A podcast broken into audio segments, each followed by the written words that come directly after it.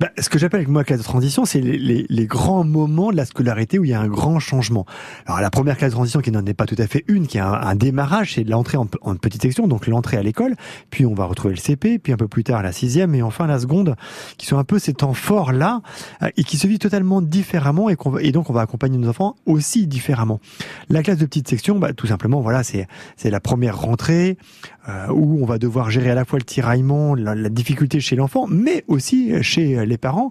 Hein, bien souvent, j'entends euh, des parents me dire "Oh bah lui, ça a été très bien la rentrée, mais c'est nous, pour nous, ça a été difficile." Donc voilà, donc c'est une préparation, on va dire bilatérale, parent-enfant, euh, voilà, où il faut accepter ce moment-là où notre enfant grandit, où ça y est, il met le pas dans une scolarité qui va durer. Le CP, alors paradoxalement, c'est une classe un peu moins forte aujourd'hui que peut-être à notre époque quand nous nous étions enfants, euh, parce que scolairement, tous les prémices de l'acquisition de l'écriture et de la lecture sont acquis déjà en grande section, et le démarrage du CP se fait assez facilement scolairement. Sauf que c'est une classe très symbolique. Et donc, du coup, bah, mine de rien, comme ça, socialement, il y a une forme de petite pression qui se met autour des enfants.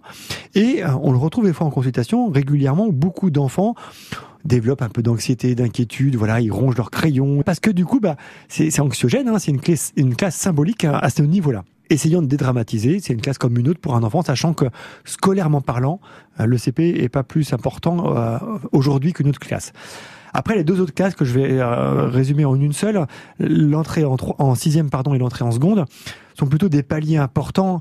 Euh, l'entrée en sixième, symboliquement, la plus grande difficulté, c'est qu'on on est habitué, on est couconné dans une école primaire, on connaît nos repères, on connaît presque tout le monde dans l'école, on est les plus grands, et hop, d'un seul coup, on passe du côté des plus jeunes, des plus petits, dans un environnement totalement différent, euh, où on attend de nous des choses plus fortes, il y a beaucoup plus de personnes, donc la part de l'inconnu. Donc là, il faut vraiment pas hésiter à anticiper, à faire une forme de prévention quelque part.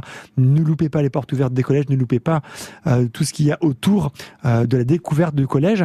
Et la seconde, un peu du même ordre, mais ça se joue plutôt sur un palier, une marche plutôt au niveau de la scolarité euh, de l'emploi du temps et de l'intensité. On se lève beaucoup plus tôt, le rythme est beaucoup plus intense, donc il faut mieux préparer le rythme de l'enfant plus que la notion de scolarité.